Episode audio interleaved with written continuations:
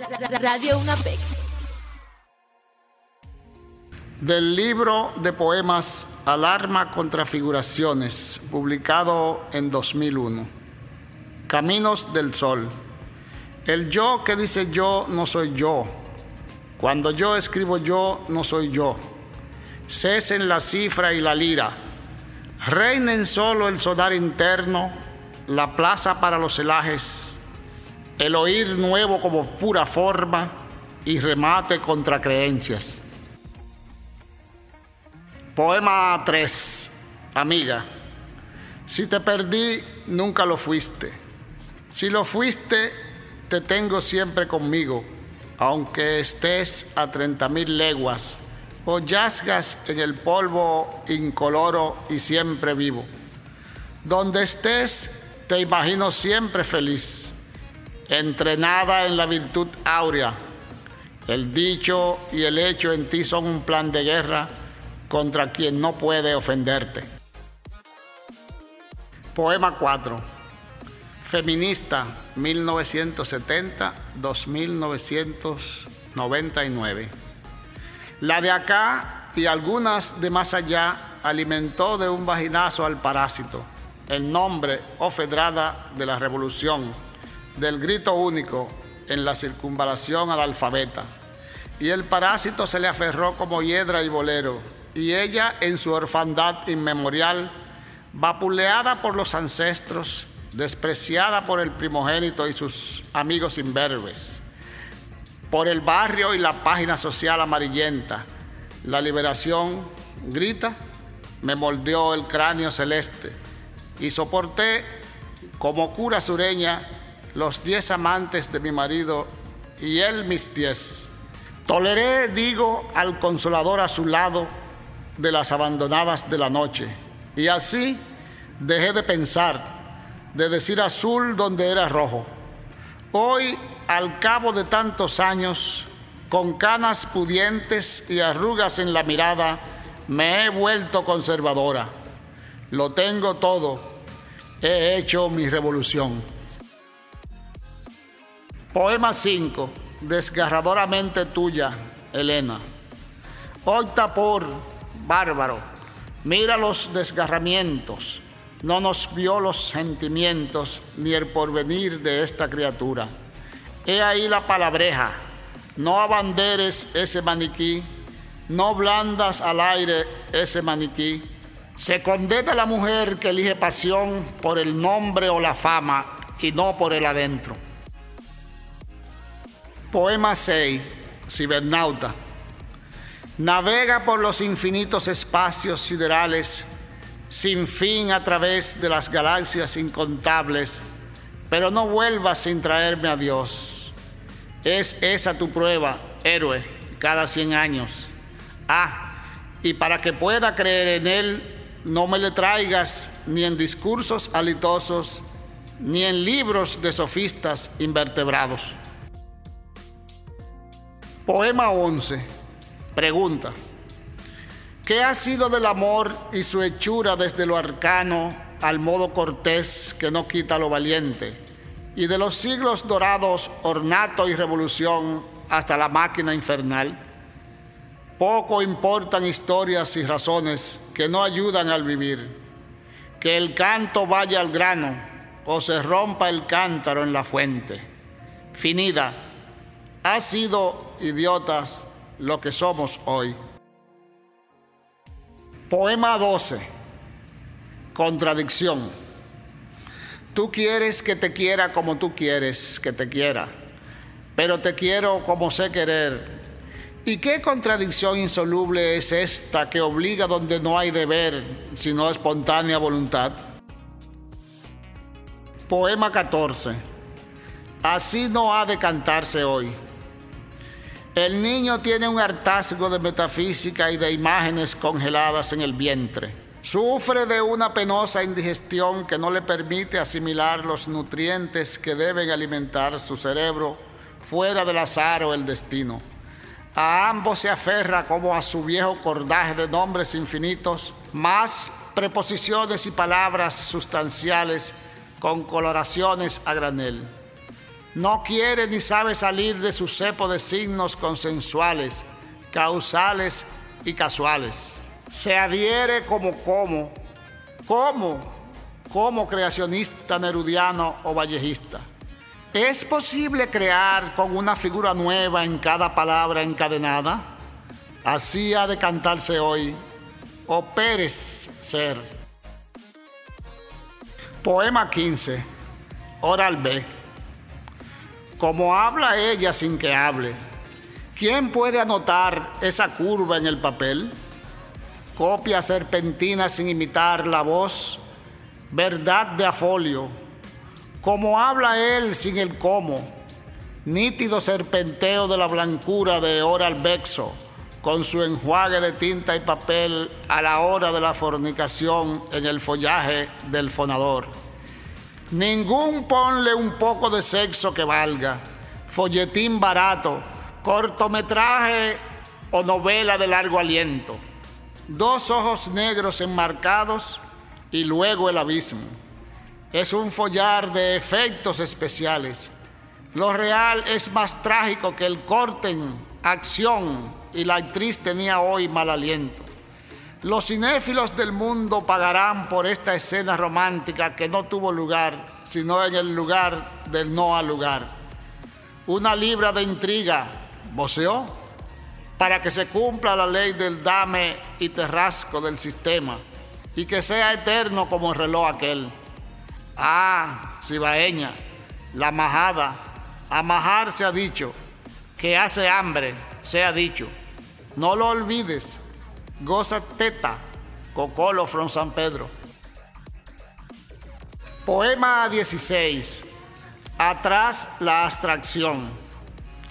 Atrás esas líneas dispares que simulan la enemistad entre la prisa y el verso adverso Atrás los chisguetes fingidores de la síntesis universal de la profunda sabiduría. Atrás Satanabas, vomitador de aforismos definidores de la abstracción y el vacío. Atrás castradores de la voz y líquido convulso. Sé lo que ocurre en nuestra mente. Atrás la cadencia y su simulación de armonía universal. Sentido del bueno pasto del orden y salvoconducto para los altos escritorios y las migajas que caen de la pata de la Amazonas ventralis. Atrás, bufón sin corte, cortejador de premios y donante de sonrisas gringas a quienes quieran creerte tu eterno cuento. Atrás la lengua viperina que oficia en la tanda vespertina, sierpe del monte martiniqueño, atravesadora del mar Caribe, aposentada en las hojas diarias de ayer hoy, olvidadas con opio del sur, reproductoras de tu narcisismo vitriólico e Himalaya, boquita de muñeca de porcelana esquimal colocada en el mismo trayecto del rayo que cae sobre el centro de la mesa, diva muerta. Poema 17. Primer asedio al amor. En asuntos del querer quiere más quien es menos querido, y tengo por bien sabido que a quien menos quieren se afana más en ser querido, pues en tarea del amor nada está escrito, y ni Sherezada ni el mito del amor pasional existen en la realidad. Más brutal es la amiga real, y por si no cupiere duda, Amor verdadero es solo el primero, cuyo recuerdo dura toda la vida, porque no comienza. Y si no estás convencido, lees las declaraciones de prensa en el día de San Valentín. Ausencia de contradicción. Poema 19. Tratado sobre la ambigüedad. Sin alas, eres en el templo de los sueños una diosa derrocada vestida con la cabellera del relámpago. Eres el barrancolí negro que bebe en la cabecera del río de las altas nubes imberbes. Eres la tachadura del tiempo de los sueños romboides. Eres la semilla hablada para la fertilidad del ábaco. Eres criatura negra y blanca surgida del trueno del no al lugar. De la capa de vija sobresale el monstruo de cabellos ríspidos anterior al corol tul y con las cien tenazas extendidas te ofrece la sierpe australiana el tóxico de ceniza blanca.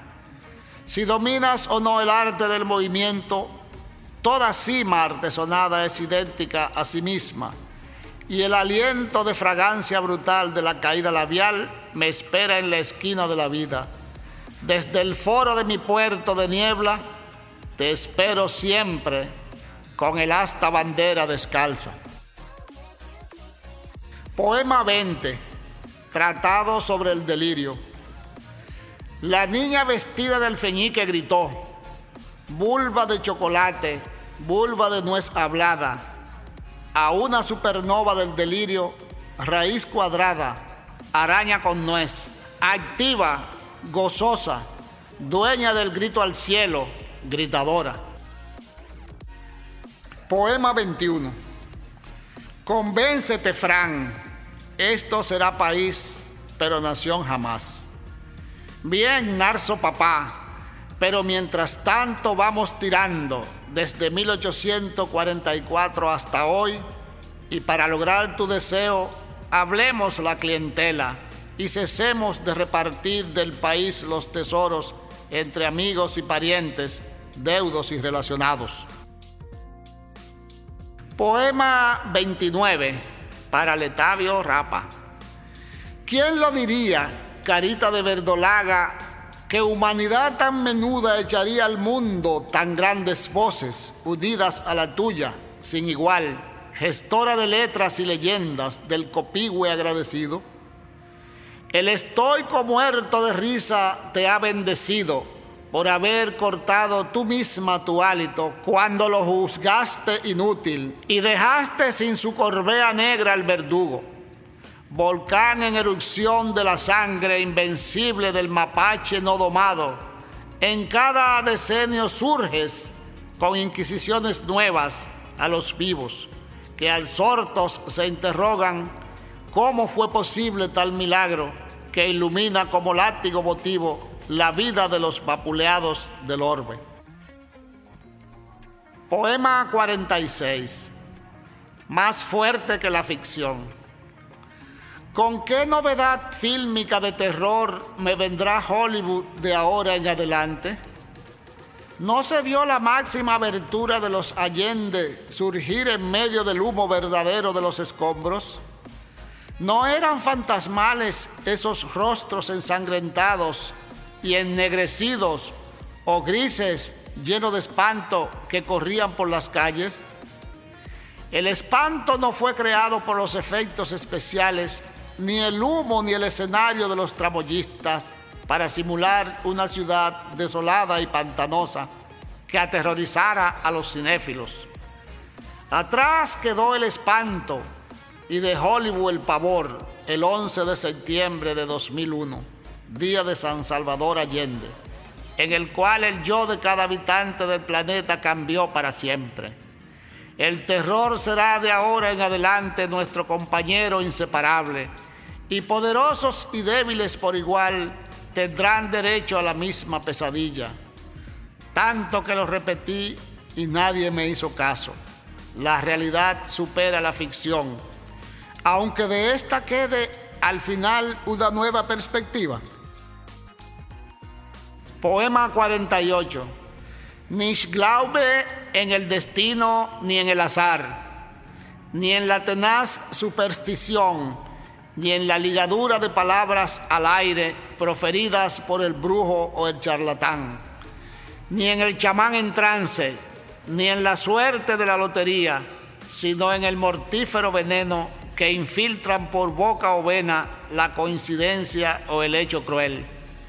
Solo el débil sucumbe a la sugestión del hechicero o el demagogo y cree morir la víspera. Del libro de cuentos La sangre ajena, publicado en 2007. El sueño del matarife. A Silvio Torres Sayán y Ramón Hernández por su trabajo en pro de la diáspora dominicana. Anjito era el carnicero más popular y profesional del mercado de la ciudad. Sus competidores estaban arruinados o habían dejado el sitio.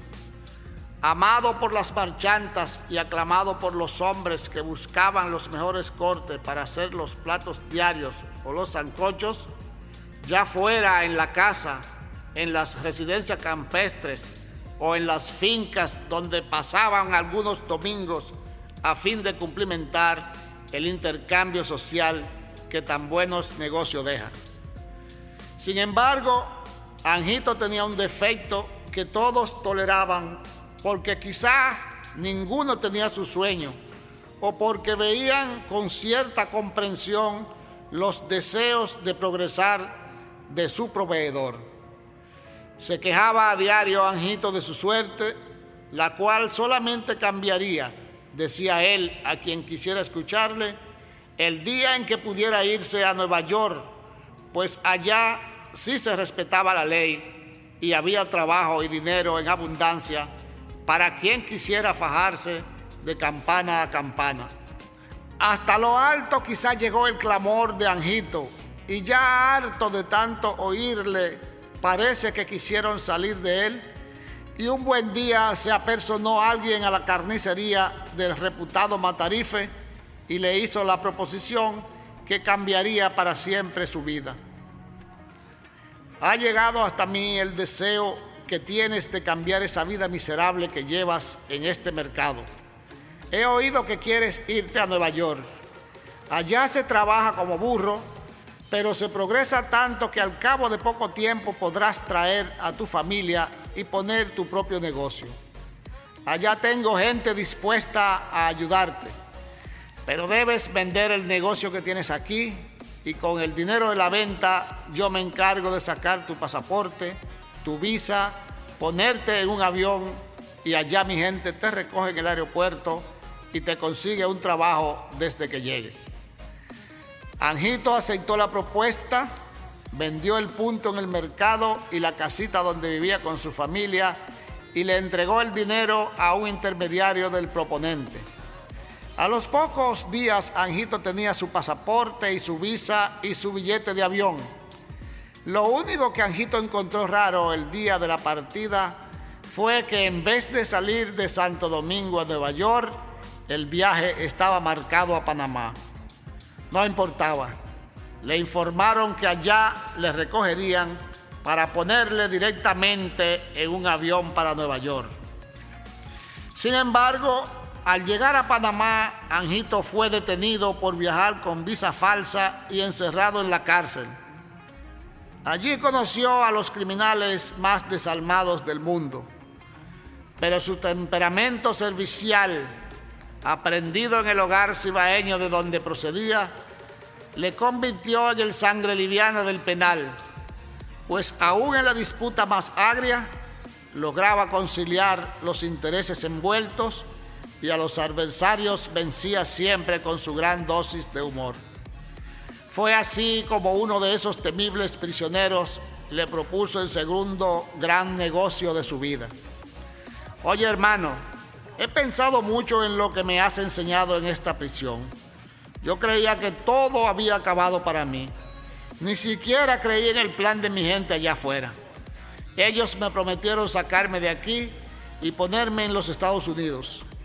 Eso sí, que si me sacan, te vas conmigo. Pero si estás dispuesto a correr la aventura, los peligros son grandes, pues tendremos que internarnos en los montes y atravesar Honduras y Guatemala hasta pasar por la frontera con México y de ahí hasta Tijuana, mi pana. Lo único que te digo es que la travesía es peligrosa. A veces ni habrá qué comer. Habrá que pasar días enteros sin comer. A lo sumo puede aparecer un murciélago, una salamandra, una culebra o alguna fruta que no sabremos si es venenosa. Anjito echó mano a la malicia cibaeña, pero luego de meditar para su coleto y viendo que no perdía otra cosa que las cadenas de la prisión, aceptó la oferta, pues pensó que más profundo de lo que había caído ya no podía caer.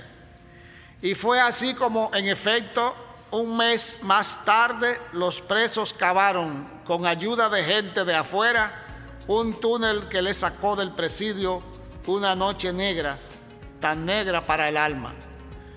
Los dos amigos marcharon en la espesura de la noche, mientras los demás presidiarios tomaron el camino que más convenía a sus intereses.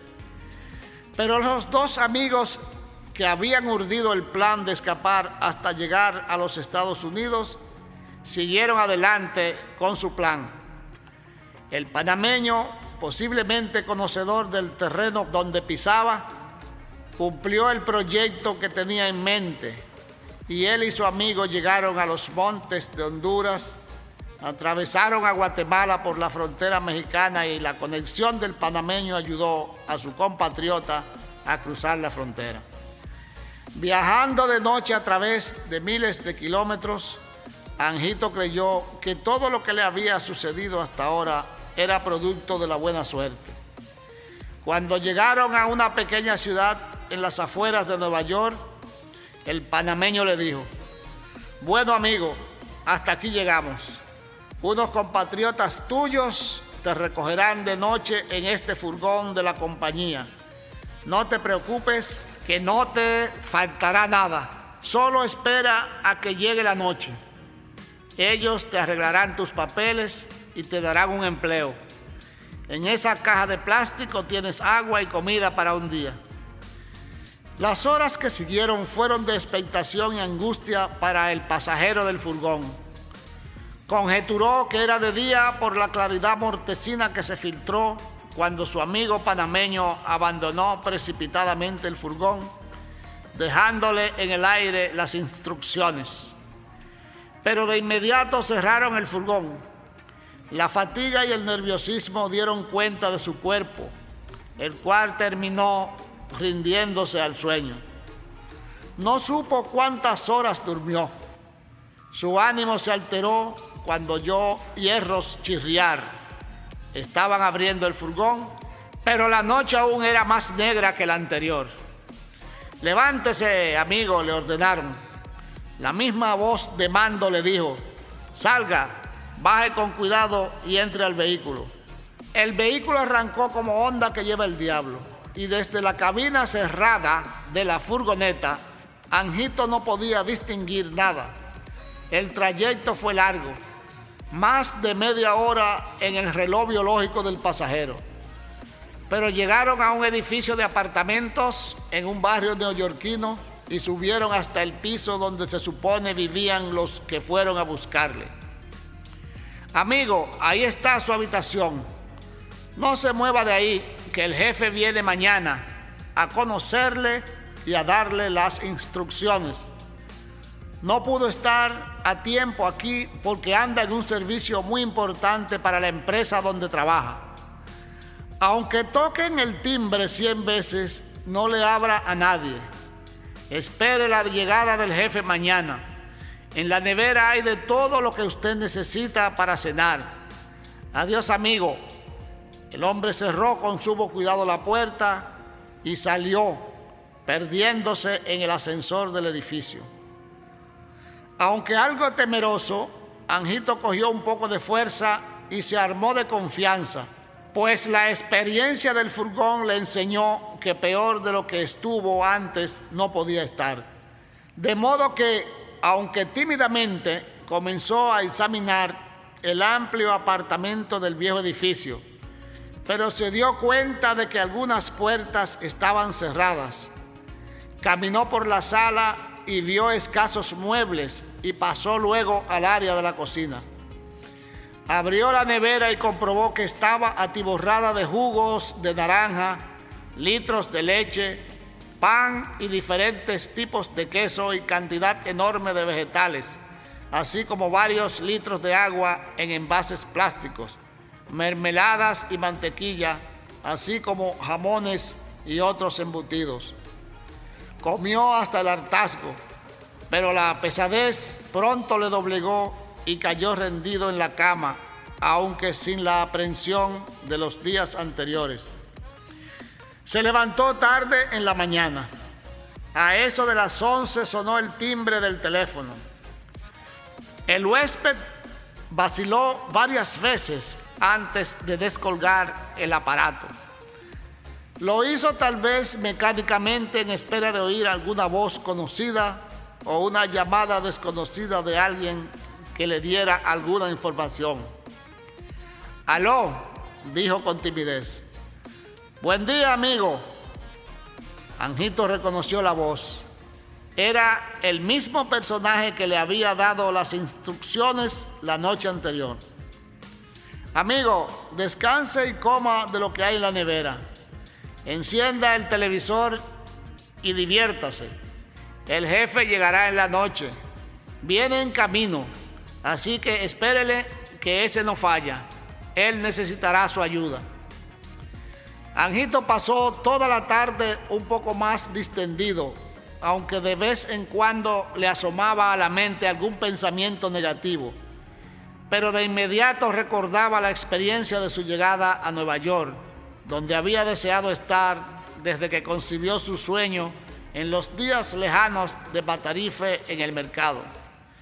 De todos modos, no podía quejarse. Ahora le esperaba una entrevista con el jefe quien al parecer le daría un trabajo y así podría comenzar a realizar su sueño, su sueño americano. Comenzó a divagar y en su fantasía ya veía dibujado el progreso y el proyecto de traer a su familia, la cual había quedado en aquel pueblo lejano en calidad de inquilina de la casa que una vez fue suya. Ya se sentía un poco más confiado había preparado su segunda cena en aquel amplio apartamento. Cuando sonó el teléfono como a las 8 de la noche, la voz le informó que el jefe estaría a las 11 en punto y que le esperara para la entrevista. Anjito siguió viendo los canales de televisión y cuando aparecían algunos en inglés, seguía sapeando hasta encontrar el que le convenía en español. Para él todo era nuevo y aunque hablaban en español, tenía dificultad para entender la jerga de los humoristas y de los presentadores de programas de farándula. En el tiempo de la espera pasaban los anuncios de una cantidad de negocios de los cuales nunca había oído hablar. Le parecía un mundo de maravillas. No había podido cantar ningún programa de noticias como era su costumbre cuando llegaba a su casa después de una agotadora jornada en el mercado donde destazaba como un maestro cuartos de vacas, terneras, cerdos y chivos. A la hora que le informaron, sonó el teléfono. Lo levantó sin temor. El jefe está subiendo, le dijo la voz, que era la misma que ya conocía. No se asuste, Él tiene la llave y abrirá la puerta. A escasos minutos sonó la llave dentro de las cerraduras. La puerta se abrió y un hombre atlético como de 40 años, vestido con ropa de cazador y portando en su estuche algo que parecía un rifle o una escopeta, entró sonriendo y saludó a Anjito. Vengo enseguida.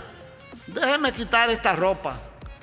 Siguió para una de las habitaciones del apartamento y volvió vestido de una ropa más ocasional. Se sentó en la sala donde el huésped había visto la televisión. Bien, es un placer conocerle. Ya me habían dado muy buenas referencias de su persona. Me informaron que es usted un profesional muy competente. Lamento que tuviera que pasar todos esos contratiempos para llegar a Nueva York, pero usted sabe que a veces las cosas no son fáciles. Hoy, por ejemplo, la cacería fue muy difícil. A veces da mucho trabajo matar las bestias en las montañas. Hay que tener un permiso especial para cazar venados, ciervos, caribúes y otros animales salvajes. Y hay que respetar escrupulosamente el tiempo de veda, pues corres el riesgo de que te cancelen el permiso o vayas a la cárcel. Y algo peor, La cantidad de presas que puedes matar está estrictamente limitada. Supongo que usted está enterado de que en este país hay que cumplir la ley con la misma fe en que usted cree en Dios. Es la única garantía de progreso. Efectivamente, Señor, eso me lo tengo aprendido desde que quise venir a este país. Ese fue siempre mi sueño, progresar y traer a mi familia. No estabas equivocado, amigo Anjito. Aquí cumplirá tus sueños y lo único que necesitarás es ser extremadamente discreto. El silencio en los negocios es de oro. Comenzarás con tu trabajo de carnicero privado no tendrás que ir al mercado. Tendrás un buen salario con el cual podrás ahorrar y tener luego tu pequeño apartamento. Enviarle dinero a tu familia en lo que le arreglamos los papeles para que venga a vivir contigo. Así que desde ahora eres parte de mi familia. Dentro de poco podré comprobar tu gran calidad profesional como carnicero y tu capacidad para guardar silencio. Arreglaré las cosas para que tenga tus papeles en orden. Desde hoy en adelante tendrás un salario mensual de 5 mil dólares y un por ciento adicional dependiendo de la cantidad de animales que proceses para los diferentes clientes que requieren estos servicios. A Anjito se le abrieron los ojos como dos bolas de billar. No podía creer lo que acababa de informarle el jefe estaba absorto y calculaba lo que significaba en su país esa suma de dinero convertida en pesos a la tasa del día. Mientras deliraba, el joven atlético tomó el celular, marcó un número y dio las instrucciones. A las 12 suban la bestia pidió permiso a Anjito para ir a buscar una caja de herramientas que tenía en una de las habitaciones del apartamento.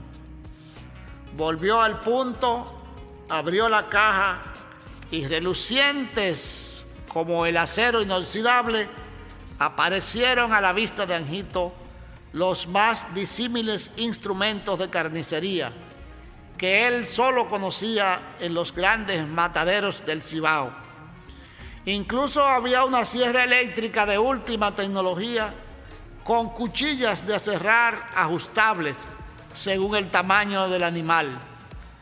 Anjito estaba deslumbrado y en esas estaba cuando sonó el timbre de la puerta de entrada. El jefe tomó del bar adosado a la pared dos vasos, los llenó a mitad de hielo y cogió una botella de whisky le extendió un vaso a Anjito y brindó. Por el éxito y la prosperidad de Anjito, quien ha venido a realizar su sueño americano. Y eso no es nada, repuso. En la habitación de al lado tienes un juego de batas, guantes y mascarillas para que puedas realizar tu trabajo como todo un artista. El jefe abrió personalmente la puerta. Cuatro hombres fornidos dos detrás y dos delante, cargaban un bulto como de dos metros de largo envuelto en un plástico negro. El jefe instruyó a los hombres, colóquenlo en el quirófano, enciendan el aire y cuando Anjito termine, que ponga bien ordenaditos los paquetes en el congelador. Que todo se haga de acuerdo a las instrucciones de siempre el jefe se despidió de todos y le deseó éxito a Anjito en su trabajo. Los cuatro hombres y Anjito se dirigieron a un cuarto amplio donde había una mesa de unos dos metros de largo y quizá uno de ancho. Colocaron el bulto envuelto en plástico negro sobre la mesa y todos iniciaron la labor de descubrir el animal. Cuando terminó la operación, Anjito no creyó a sus ojos. Le dio vértigo, ganas de vomitar, palideció y solo acertó a decir, pero yo creía que era un animal lo que el jefe había cazado. Efectivamente, ese fue un animal que engañó al jefe y el jefe no perdona eso. Todos los que traicionan al jefe terminan así. Ahora tú vas a cortar la presa en piezas pequeñas que quepan en estas bolsas. Las pondrás en el freezer anyway y por la mañana le darás de comer al perro que cuida este apartamento y tu vida. Las demás vendremos a buscarlas para la comida de los perros que cuidan la casa del jefe. Mira, debajo de ese gabinete hay un molino eléctrico. Los perros no quieren tener problemas digestivos.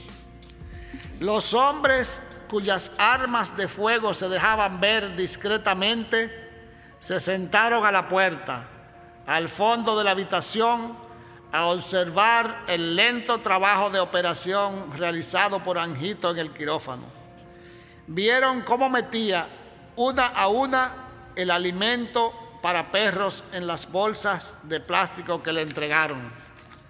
Cuando Anjito terminó su tarea, salió de la habitación y al llegar a la sala saltó por una ventana abierta, cayendo al pavimento desde el octavo piso del edificio. Corten, corten, dijo el hombrecito del visor con una amplia sonrisa en los labios. La filmación terminó. Magnífico trabajo el del doble. Miró al sol con el visor, hizo un guiño, se fue y no hubo nada. Del libro Ensayos sobre Lingüística, Poética y Cultura, publicado en 2005. Juan Bosch, un ensayista de su tiempo.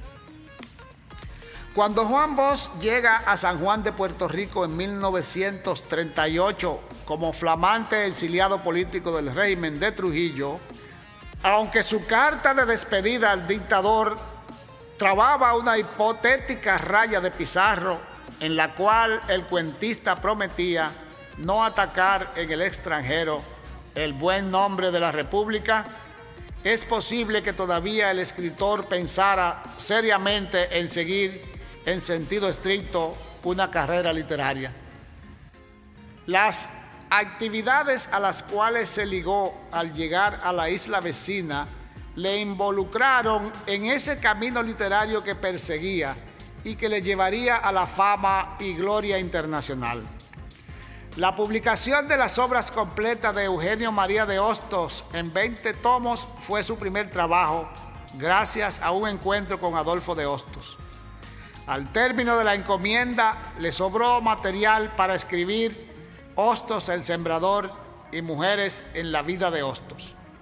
Sin embargo, su salida hacia La Habana a principios de 1940 le desviará a la política a la cual tenía que dedicarse obligatoriamente no solo en nuestro país, sino que en América Latina todo intelectual de viso o que prometiera ser una luminaria.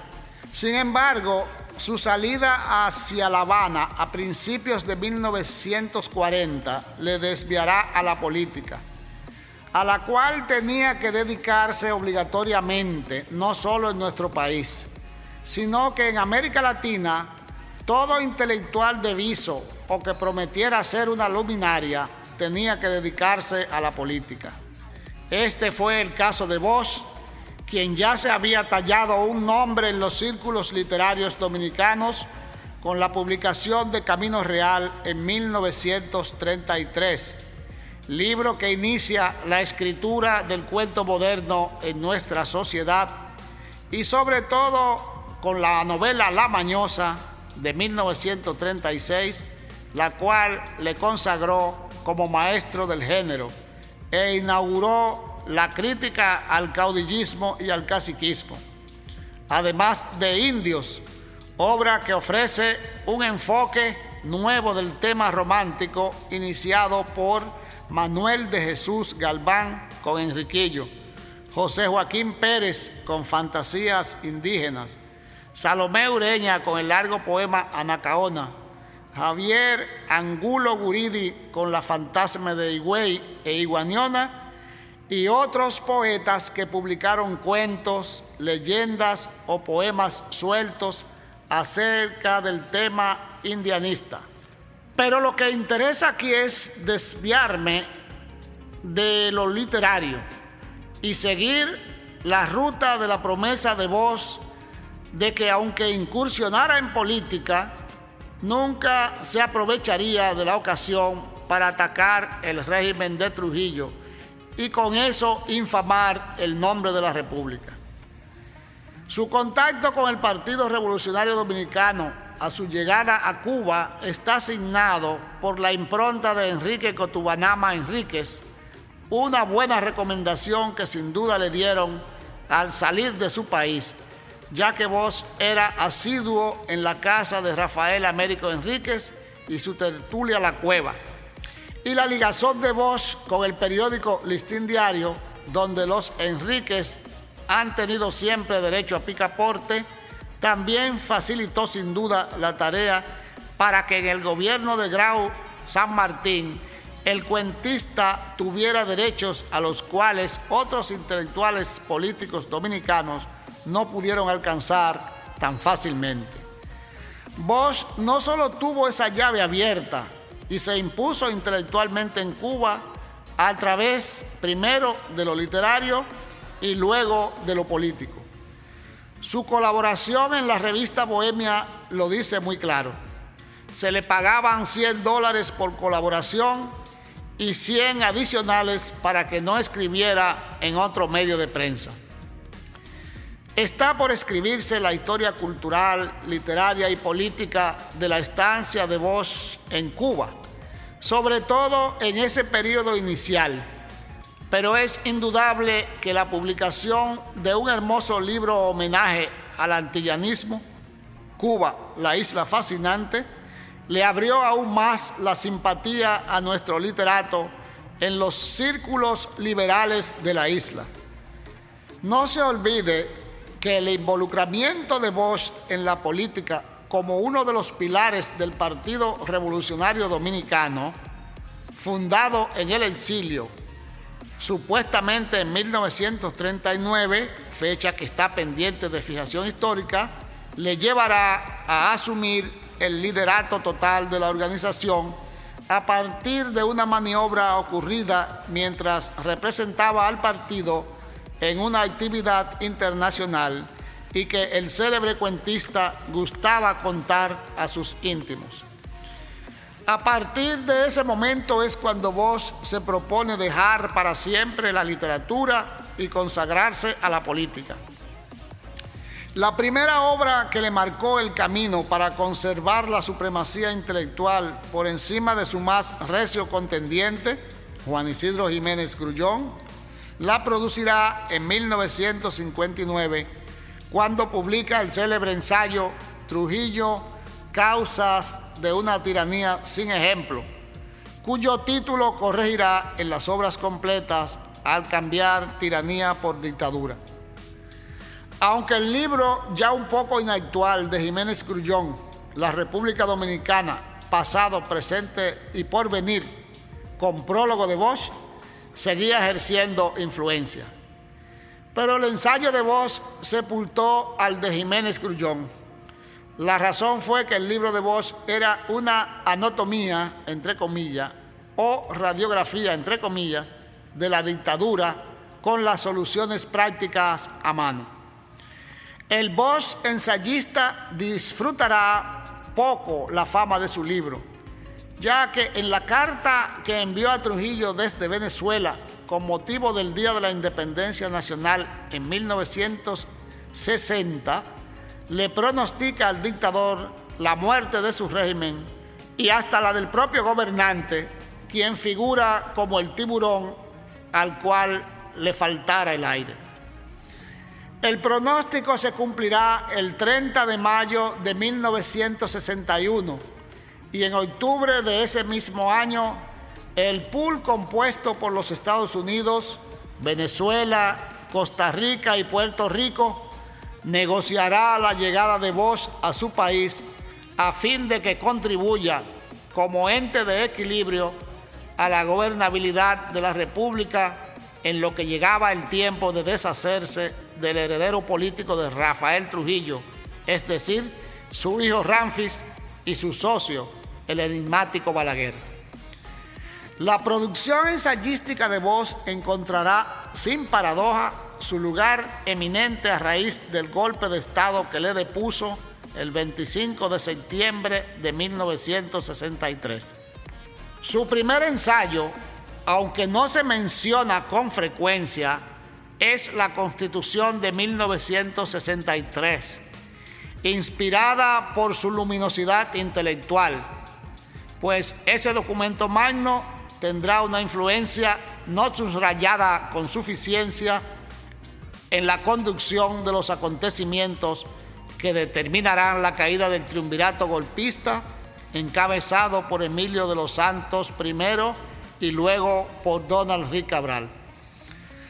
Más aún, la Constitución de 1963 impulsará las luchas políticas en contra de la segunda intervención militar norteamericana de 1965.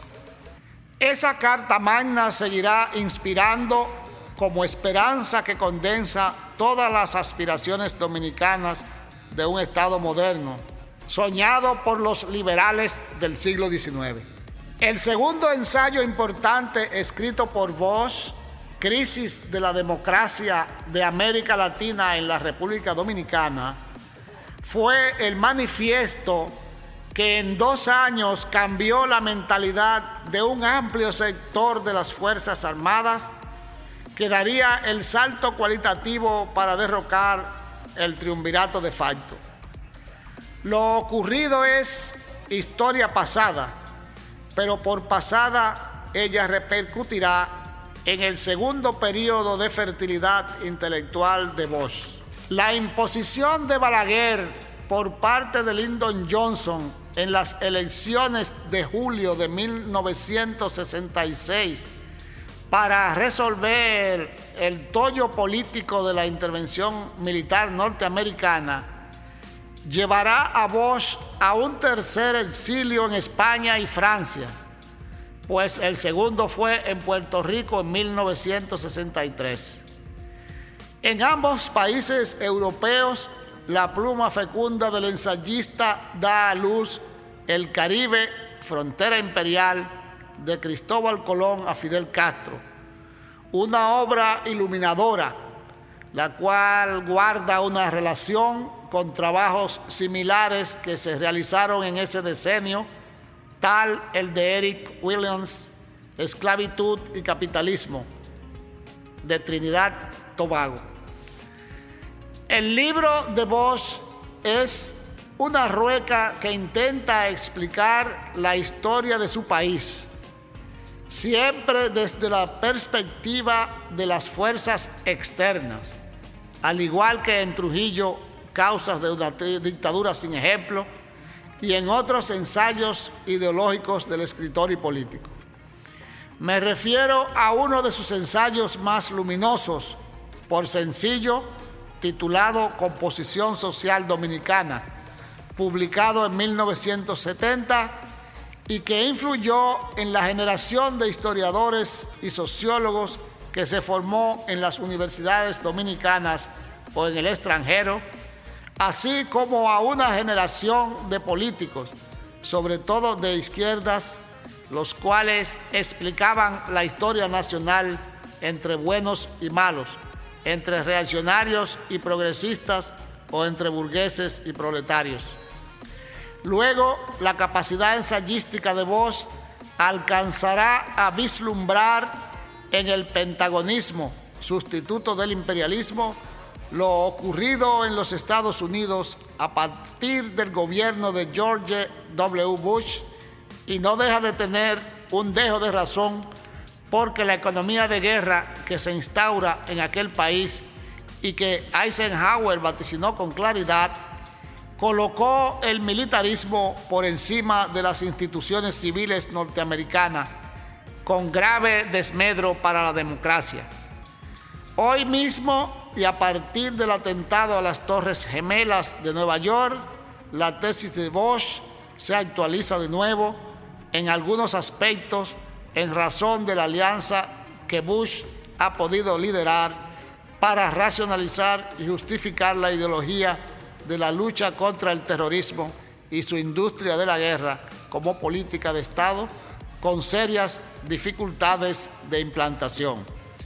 Sin embargo, el traspié mayor lo dio voz con la publicación de su ensayo sobre la dictadura con respaldo popular, lo cual se debió a que el político abandonó la línea teórica de composición social dominicana para adscribirse a un marxismo sin leninismo que ya estaba de capa caída como racionalismo histórico. Esta obra estará en la base de lo que sería la división del PRD en 1973 y que llevaría a Bosch a fundar el Partido de la Liberación Dominicana. El resto de la obra de Bosch, ya sea que vuelva con el tema de composición social dominicana en capitalismo tardío en la República Dominicana, o que se embarque en trabajos como Orígenes del Estado, o en temas como guerrilleros y crisis eléctrica y otros tan alejados de nuestro medio como Campuchea, serán hijos de esa visión idílica y romántica del socialismo humanista como teoría política de la ideología de la liberación nacional.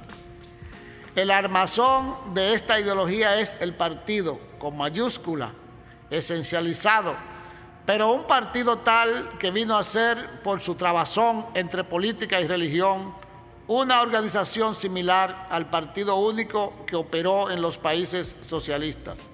Un cuerpo cerrado, organizado en forma de células militares o religiosas, con un alto grado de culto a la personalidad del líder. Hoy ya nadie en el PLD que vos fundó, salvo un núcleo de curiosos, reivindica esta forma de organización política, sobre todo después del colapso del socialismo de partido único, cuyo fracaso fue anunciado en los años 20 del siglo pasado por Leopold von Mises y Friedrich Hayek de la Escuela de Viena, con razonamientos contundentes. Sin embargo, las obras políticas de Bosch, en especial las más relacionadas con la especificidad política y cultural de nuestro país, permanecerán como un legado histórico del hombre que fue, en su tiempo, un ensayista necesario que apostó a la política, a la cual lo subordinó todo, incluso la literatura. Radio